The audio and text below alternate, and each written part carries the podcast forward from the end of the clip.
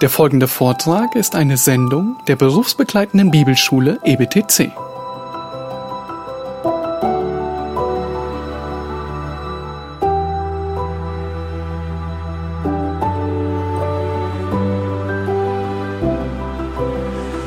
Ja, wir dürfen darauf vertrauen, dass der Herr uns weidet. Er weidet uns äh, durch sein Wort. Er weidet uns, indem er uns lehrt, indem er unseren Glauben nährt, unseren Willen zum Gehorsam stärkt. So weidet er uns.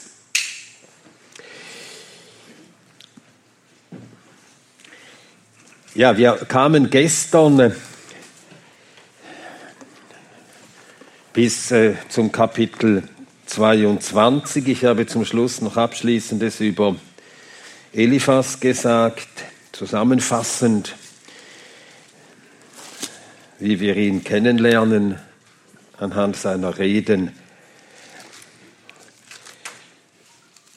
Nun will ich doch noch aus diesem dritten, aus dieser dritten Runde von Reden und Gegenreden äh, doch noch äh, etwas mehr sagen, als ich gestern zunächst beabsichtigte. Es sind einige Dinge, die ich äh, noch betonen will, weil sie doch wichtig sind, ehe wir zu den Kapiteln dann, äh, dann vorab 26, dann 28 und dann 29 bis 31 kommen. Also mit Kapitel 21 beginnt die dritte Runde von Reden und Gegenreden. Kapitel 21 bis 31. Im äh, Kapitel 21, Hiob beginnt damit, dass er seine Freunde zum Hören auffordert. Ja, sie fordern sich gegenseitig zum Hören auf. Hiob soll hören, meinen Eliphas und seine Freunde. Und die Freunde sollen hören, meint Hiob. Hört, hört meine Rede, hört, ja, so sagt er doppelt nach. Hört, hört, ja. Das steht in den Versen 1 bis 5. Nun, diese, in dieser Rede entgegnet er natürlich dem, was Zophar in Kapitel 20 gesagt hat. Und Zophar hat eben diese von den drei Freunden wiederholte Behauptung wieder vorgetragen. Gott äh, richtet die Gottlosen und er schont und segnet die Gerechten. Und Hiob er sagt er, Gott schont oder richtet die Gottlosen. Er macht beides. Einige schont er, andere richtet er. Und er tut das nach seinem Rat, nach seinem Willen. Und er ist nicht immer so, wie wir es uns zurechtgelegt haben. Ja, Gott schont oder richtet die Gottlosen nach seinem Rat. Davon spricht er in den Versen 6 bis 26. Und dann als drittes sagt er, dass erst am Tag der Ewigkeit alle ihren gerechten Lohn bekommen. Und es ist wirklich wahr, erst im Licht der äh, Ewigkeit verstehen wir, dass Gott nicht ungerecht handelt, wenn er in der Zeit Gottlosen Erfolg gewährt, langes Leben und äußeres irdisches Glück. Denn am Tag der Ewigkeit bekommen sie ihren Lohn den Lohn der Sünde. Also die Bösen bekommen erst am Tag der Ewigkeit ihren Lohn. Ja, diese Rede ist, äh, er wird maßvoller, Hiob. Sie ist maßvoller als seine äh, bisherigen Reden, auch wie er anfängt. Er sagt, hört, hört meine Rede und diese soll eure Tröstungen ersetzen. Und dann ertragt mich und ich will reden. Und nachdem ich dann geredet habe, magst du spotten. Ja. Also hier kein Sarkasmus. Und das lässt Besseres äh, erwarten, als was wir bisher gehört haben. Und es ist so, dass Hiob in dieser letzten Runde, da kommt es nach Kapitel. Er erreicht es noch nicht. Er ist nach Kapitel 31 immer noch ratlos, aber er kommt der, dem Verständnis über seiner Gehen und damit auch der notwendigen Buße näher.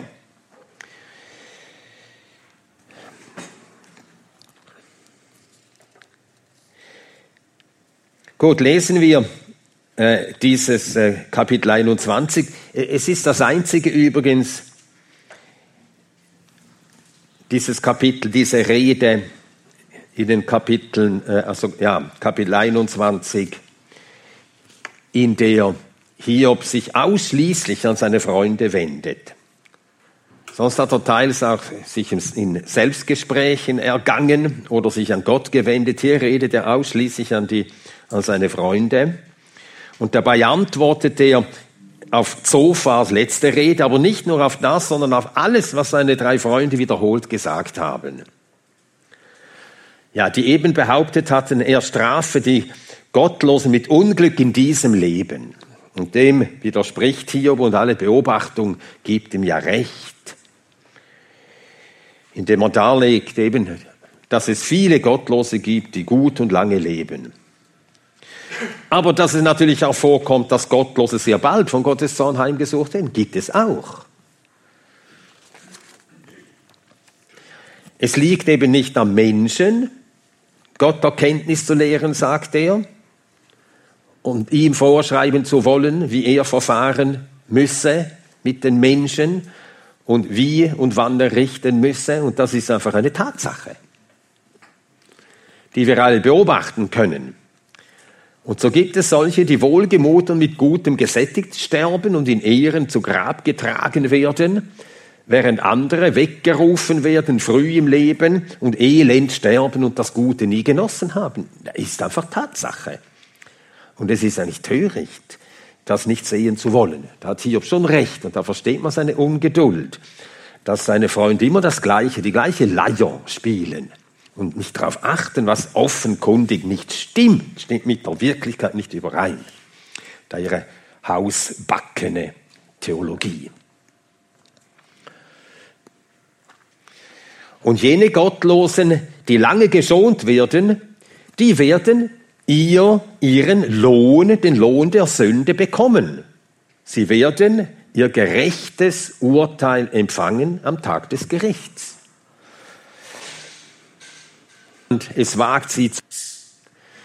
Er spricht dann von Mächtigen, die sündigen und niemand, es wagt sie zurecht, deswegen zurechtzuweisen und deshalb sterben sie eben in Ehren und werden in einem großen Leichenzug mit Ehren zu Grab getragen.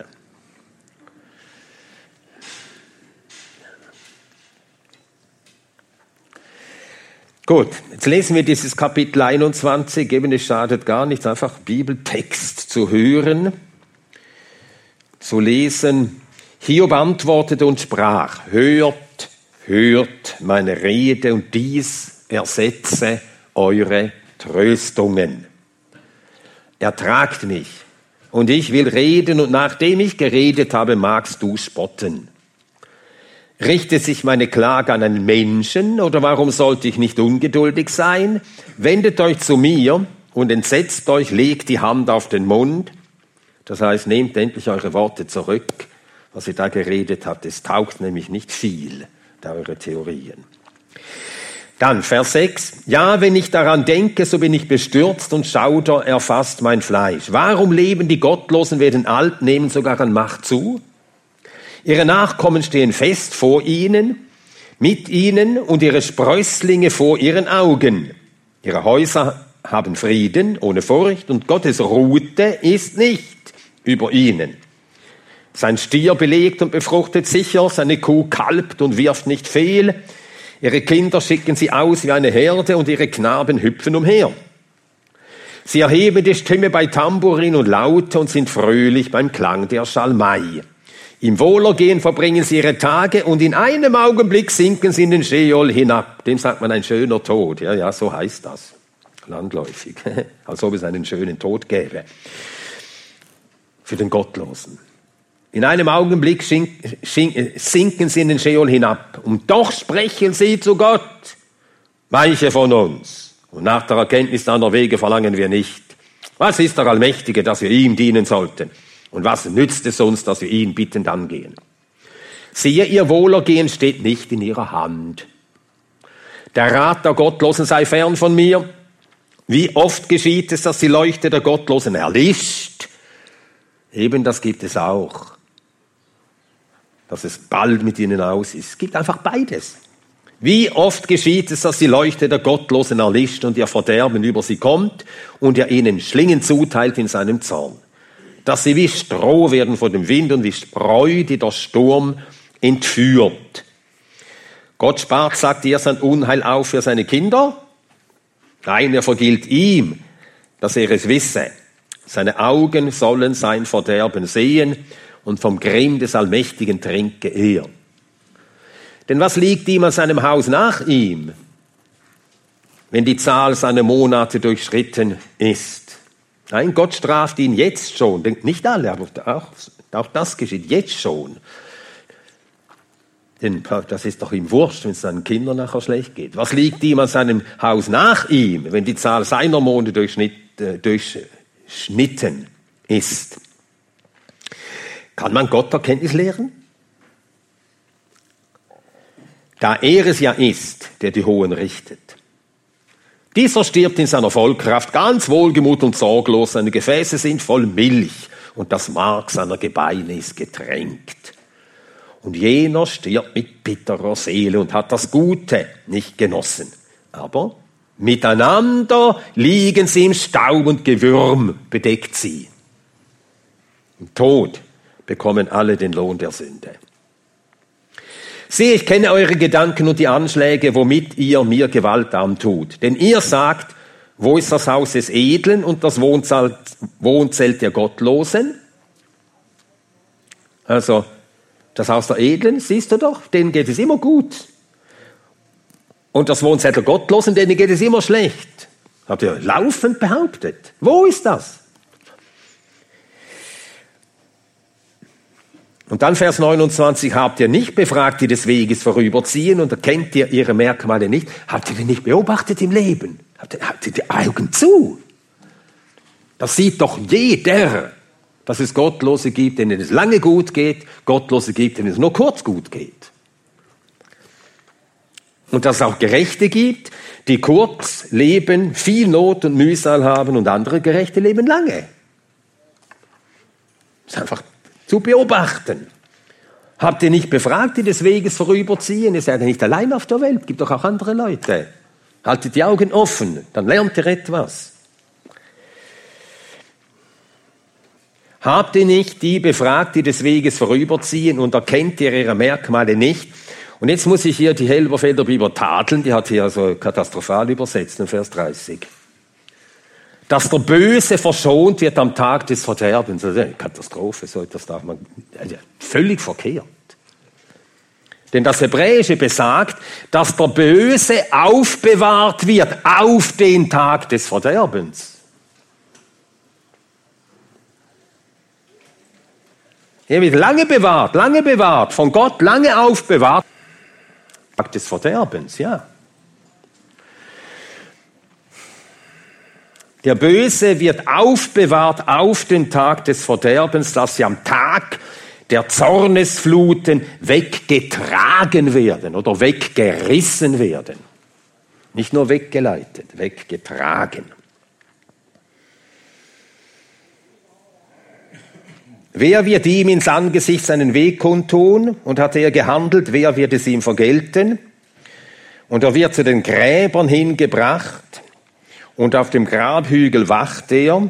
Süß sind ihm die Schollen des Tals, hinter ihm herziehen alle Menschen, und vor ihm her gingen sie ohne Zahl. Wie tröstet ihr mich nun mit Dunst? Und von euren Antworten bleibt nur Treulosigkeit übrig.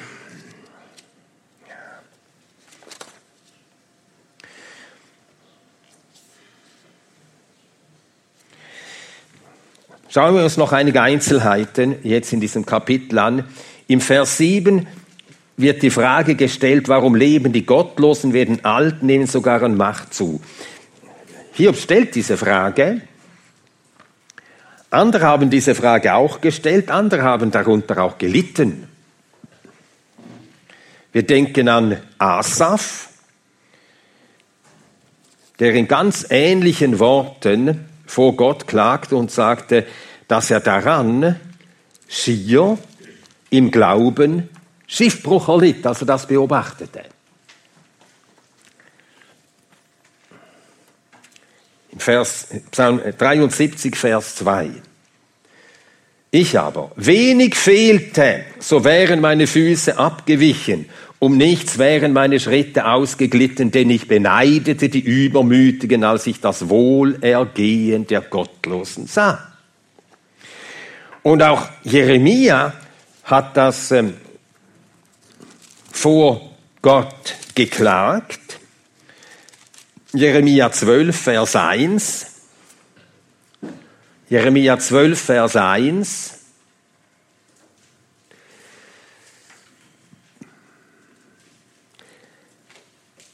Du bist gerecht, Herr, wenn ich mit dir hadere. Doch über deine Urteile möchte ich mit dir reden. Warum ist der Weg der Gottlosen glücklich? und sicher alle, die Treulosigkeit üben. Du hast sie gepflanzt, sie haben auch Wurzel geschlagen, sie kommen vorwärts und tragen auch Frucht.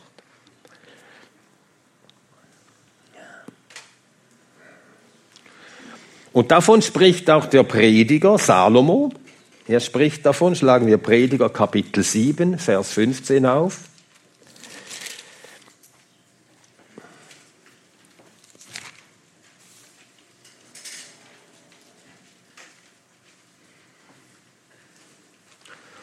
Prediger 7, Vers 15.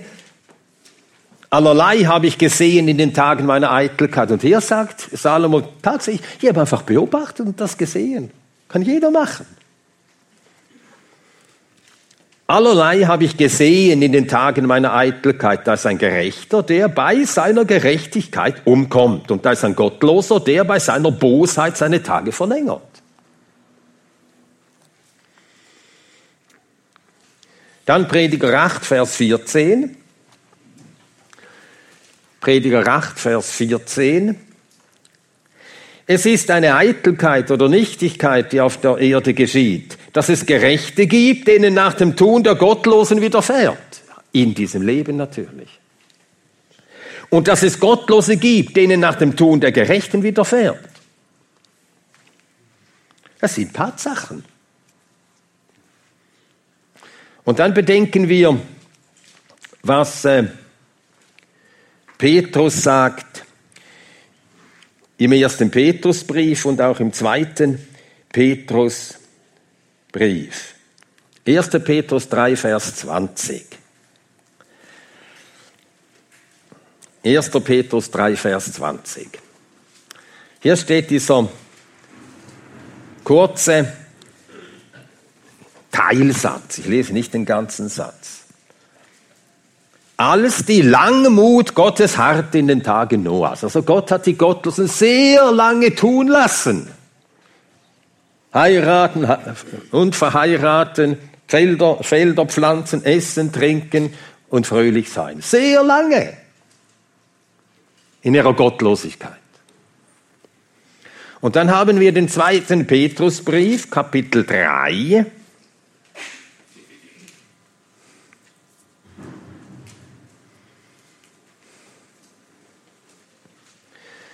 Vers 7. 2. Petrus 3, Vers 7. Die jetzigen Himmel und die Erde sind durch dasselbe Wort aufbewahrt, lange aufbewahrt, über Jahrhunderte, über Jahrtausende wird auf der Erde gesündigt. Und Gott trägt und erhält die Erde und tut den Guten wie den Gottlosen jeden Tag Gutes. Aufbewahrt eben wie Hiob 21, Kapitel 21 sagt, aufbewahrt für das Feuer. Nicht verschont vor dem Feuer, aufbewahrt für das Feuer. Gott bewahrt den Gottlosen auf den Tag des Gerichts.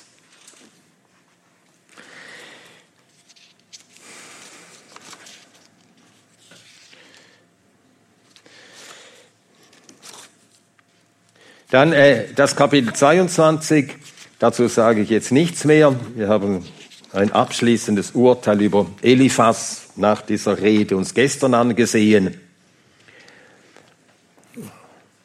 Und da hat er äh, Hiob allerhand unterstellt. Er wurde richtig grob. Und Hiob antwortet auf diese letzte Rede des Elihu in den Kapiteln 23 und 24. Kapitel 23 und 24.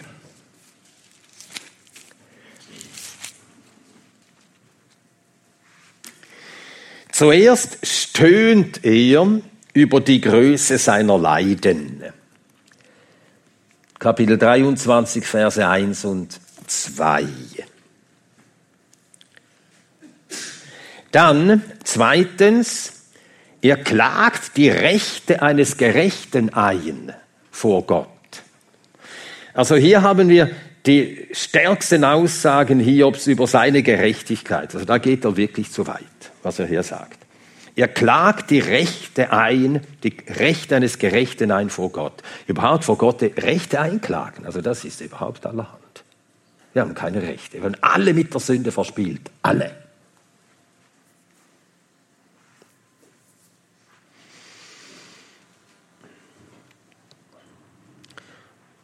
Und dann drittens in diesem Kapitel 23 noch, Gottes Unumschränktheit nimmt keine Rücksicht auf die Gerechtigkeit des Menschen. Und das ist auch, das ist also auch wirklich zu viel gesagt. Er versteigt sich wirklich zu dieser Aussage, Gott macht, was er will. Er nimmt keine Rücksicht auf Gerechtigkeit. Und wenn einer gerecht ist, dann äh, verpflichtet das Gott zu gar nichts. Selbstverständlich ist Gott nicht uns verpflichtet. Aber Gott hat sich an sein Wesen und an seine Verheißungen gebunden. Gott kann sich nicht verändern. Und wenn einer ein Gerechter ist, wird er den Lohn des Gerechten bekommen. Das hat Gott gesagt. Aber hier will damit sagen, ich bin gerecht und Gott behandelt mich trotzdem so.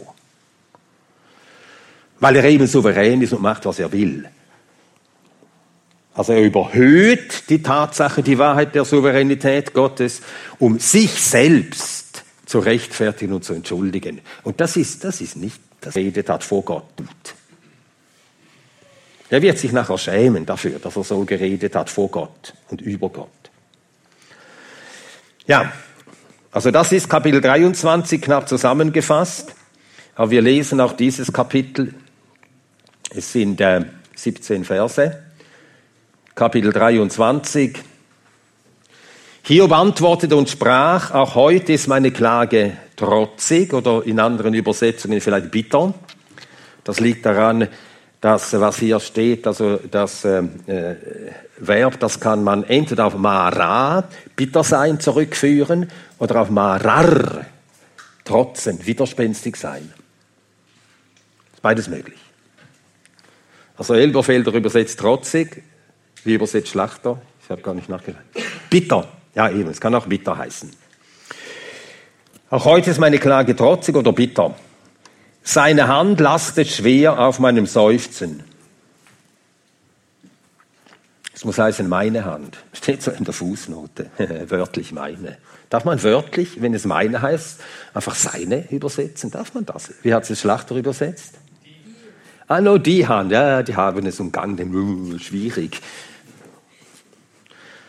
weil sie denken, ja, meine Hand, das ergibt keinen Sinn, also unterschlagen wir das meine. Ist ja auch ein bisschen gemogelt. ja, wir dürfen nicht mogeln. Und wenn etwas schwer zu verstehen ist, müssen wir das so stehen lassen. Ich verstehe es noch nicht. Also, ich lese, wie es richtig heißen muss, wie das Hebräische sagt, eindeutig. Führt nichts daran vorbei. Meine Hand lastet schwer auf meinem Seufzen. Und dann, Oh, dass ich ihn zu finden wüsste, dass ich kommen könnte bis zu seiner Wohnstätte. Ich würde meine Rechtssache vor ihm darlegen und meinen Mund mit Beweisgründen füllen. Ich würde Worte wissen, die er mir antworten und vernehmen, was er mir sagen würde. Würde er in der Größe seiner Kraft mit mir streiten? Nein, er würde nur Acht auf mich haben. Dort würde ein Rechtschaffener mit ihm rechten und für immer würde ich meinem Richter entkommen. Ja.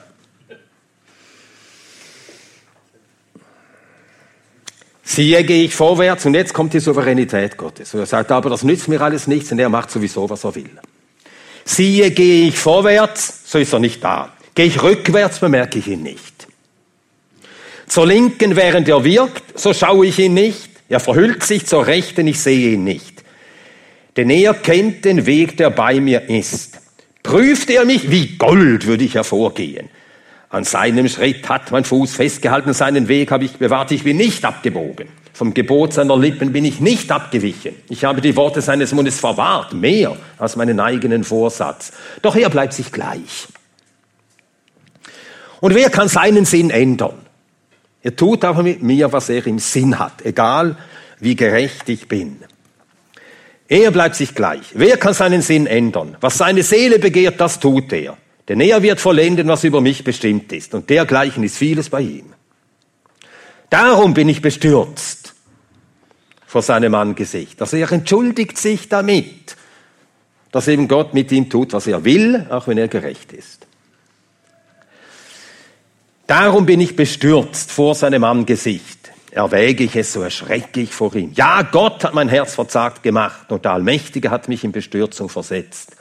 Denn nicht wegen der Finsternis bin ich vernichtet, noch weil Dunkelheit mein Angesicht bedeckt hat. Nein, nein, ich sehe klar, ich bin im Licht. Jetzt spricht er sehr selbstbewusst. Eliphas hatte gesagt, du bist im Dunkel. Ganz Unrecht hatte Eliphas nicht. Er war wirklich im Dunkeln über Gottes Handeln mit ihm. Wir hatten gehört, sein Glaube war eingebrochen für eine Zeit und, und er konnte nicht mehr recht denken über Gott. Natürlich, Eliphas hatte, so wie er das verstand, auch nicht recht gehabt. Aber Hiob war nicht im hellen Licht der Erkenntnis und der Zuversicht über Gott und über Gottes Weg, den Gott ihn führte. Und doch behauptete er, nicht wegen Finsternis bin ich vernichtet noch weil dunkel mein Angesicht bedeckt hat. Ja, jetzt eben zu diesem Vers. Der erste, der zweite Vers. Auch heute ist meine Klage trotzig oder bitter. Meine Hand lastet schwer auf meinem Seufzen. Wie sollen wir das denn verstehen? Nun, seine Not will eben in schweren Seufzern immer wieder Ausdruck finden. Auslass finden. Und er versucht, das Seufzen mit seiner Hand zu unterdrücken. Schwer, aber er bringt es nicht fertig. Das sagt er. Das ist eigentlich gar nicht so schwer zu verstehen, finde ich. Es ist nicht, es ist nicht Gottes Hand lastet schwer auf meinem Seufzen, sondern ich versuche mein Seufzen zu unterdrücken mit meiner Hand und ich kann es nicht.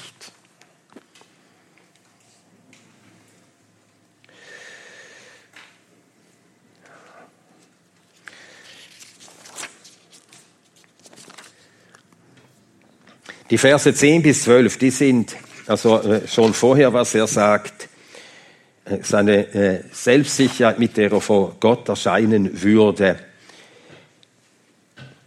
Verse 3 und 4. Wenn ich nur vor Gott treten könnte, dann könnte ich ihm meine Rechtssache ausbreiten und ich könnte alles erklären und ich hätte auf alles eine Antwort. Ja. Ich hätte zu Vers 10, äh, 12 eine Frage. Ja.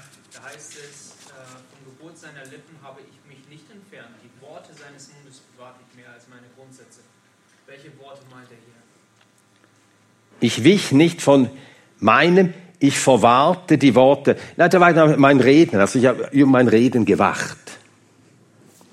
Ja, also Vers 12, ich habe die Worte, nein, seines Mundes. Na, dann ist es des Mundes Gottes, das natürlich. Also das ist das alle Gebote Gottes, alles, was Gott gelehrt hat, das habe ich verwahrt, ja. Wo hat er sie bekommen? Ja, das, ah, das ist eine Frage. Woher hat er sie bekommen? Ähm, nun, das Gesetz gab es noch nicht.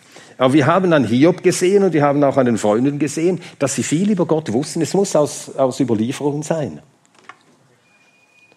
Sie verweisen ja mehr als einmal auf die, die, die Alten, die Väter, von denen sie gelernt hatten. Ja.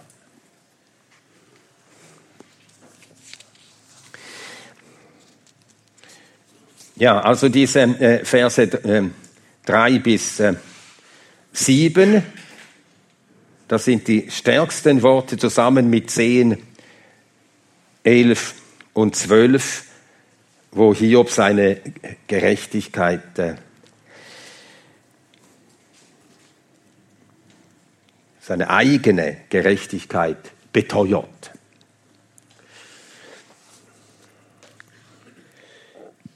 Und da geht er entschieden zu weit. Und das zeigt eben, dass er seine eigene Gerechtigkeit war ihm so wichtig, dass er es äh, auch darauf ankommen ließ, dass man in dem Fall folgen musste, in dem Fall handelt Gott nicht recht mit ihm. Ja.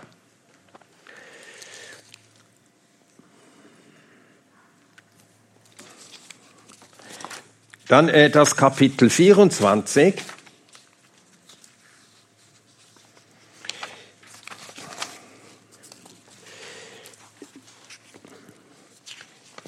Im Kapitel 24 äh, geht es zunächst um den Erfolg der Gottlosen in dieser Welt. Kapitel 24 Hiob beschreibt den Erfolg der Gottlosen in dieser Welt in den Versen 1 bis 17. Und er beschreibt auch all das Böse, das sie tun, also Schlimmes, das sie tun. Er spricht von Mördern, er spricht von äh, Ehebrechern, Also das ist, sind die ersten 17 Kapitel. Und dann spricht er in den Versen 18 bis 25 vom Gericht, das über die Gottlosen kommt, in, mit dem Tod und damit in der jenseitigen Welt. Ja, lesen wir diese Verse in Kapitel 24. Warum sind nicht Zeiten aufgespart vom Allmächtigen und warum sehen die, die ihn kennen, seine Tage nicht. Er meint Gerichtstage.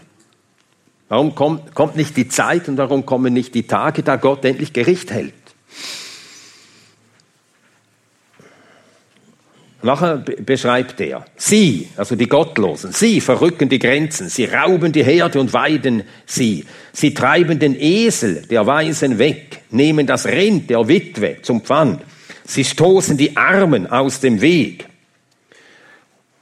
und dann wird beschrieben, wie es den Elenden dann geht. Die Elenden des Landes verkriechen sich allesamt. Siehe, wie Wildesel in der Wüste gehen sie an ihr Werk eifrig nach Beute suchend. Die Steppe liefert ihnen Brot für die Kinder.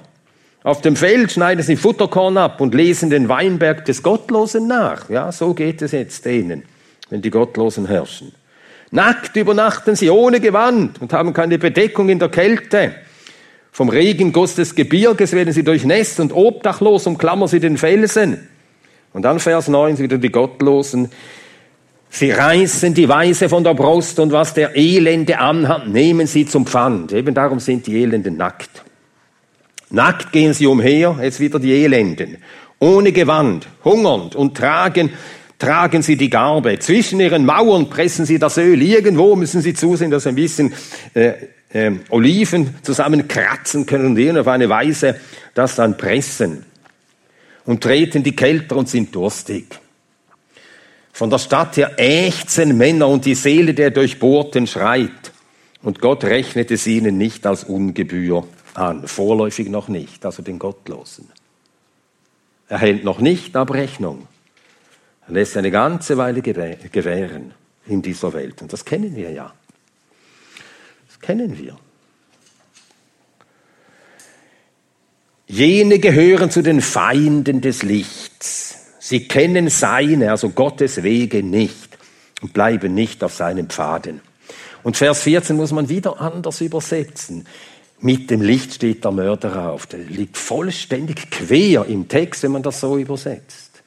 Nein, vor dem Licht. Es steht la or, das heißt wie hinsichtlich des Lichts. Hinsichtlich des Lichts steht der Mörder auf. Er bedenkt, ah, bald kommt das Licht, vorher muss ich noch das Geschäft erledigen, bevor es hell wird. Also sinngemäß vor dem Licht. Also wörtlich hinsichtlich des Lichts, weil das Licht bald kommt. Jetzt, jetzt muss ich handeln, solange es noch dunkel ist. Also vor dem Licht steht der Mörder auf, tötet den Elenden.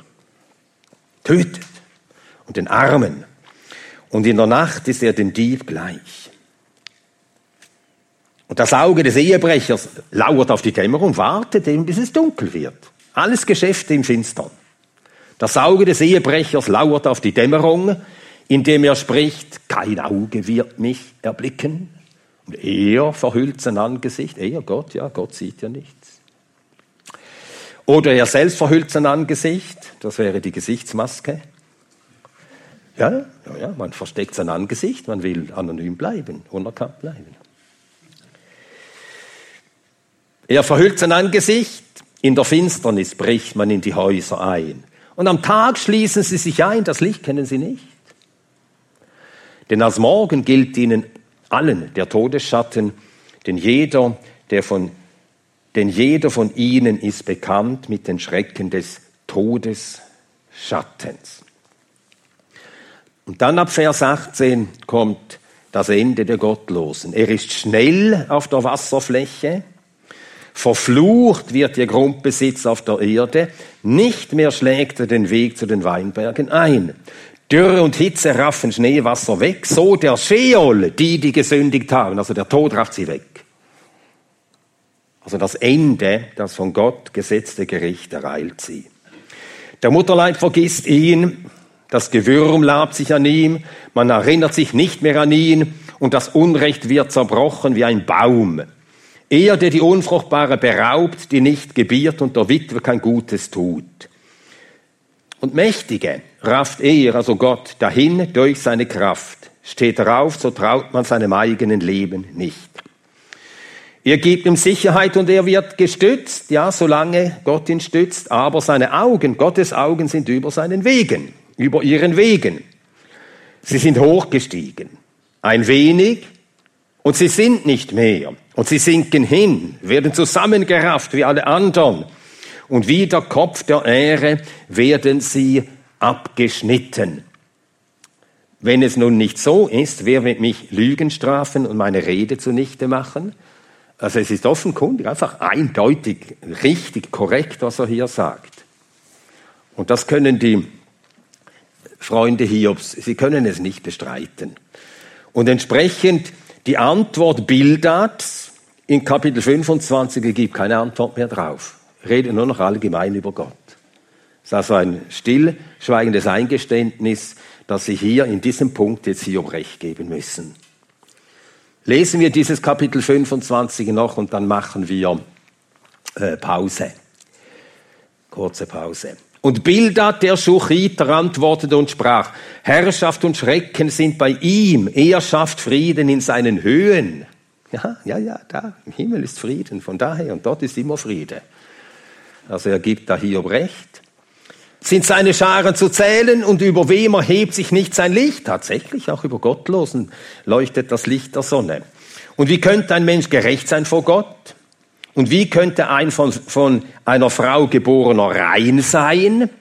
Siehe, sogar der Mond scheint nicht hell und die Sterne sind nicht rein in seinen Augen. Wie viel weniger der Mensch, der Wurm und das Menschenkind die Made.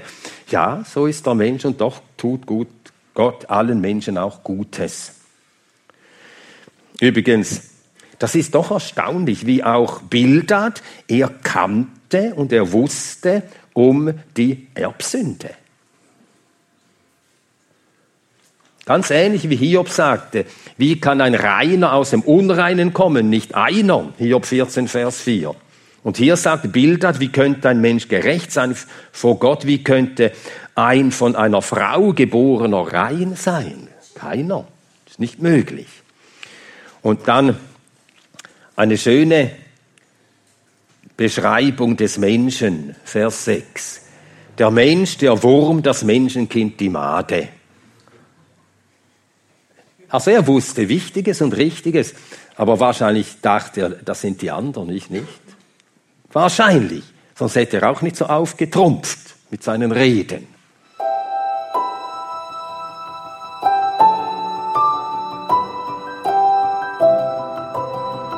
Diese Sendung war von der berufsbegleitenden Bibelschule EBTC.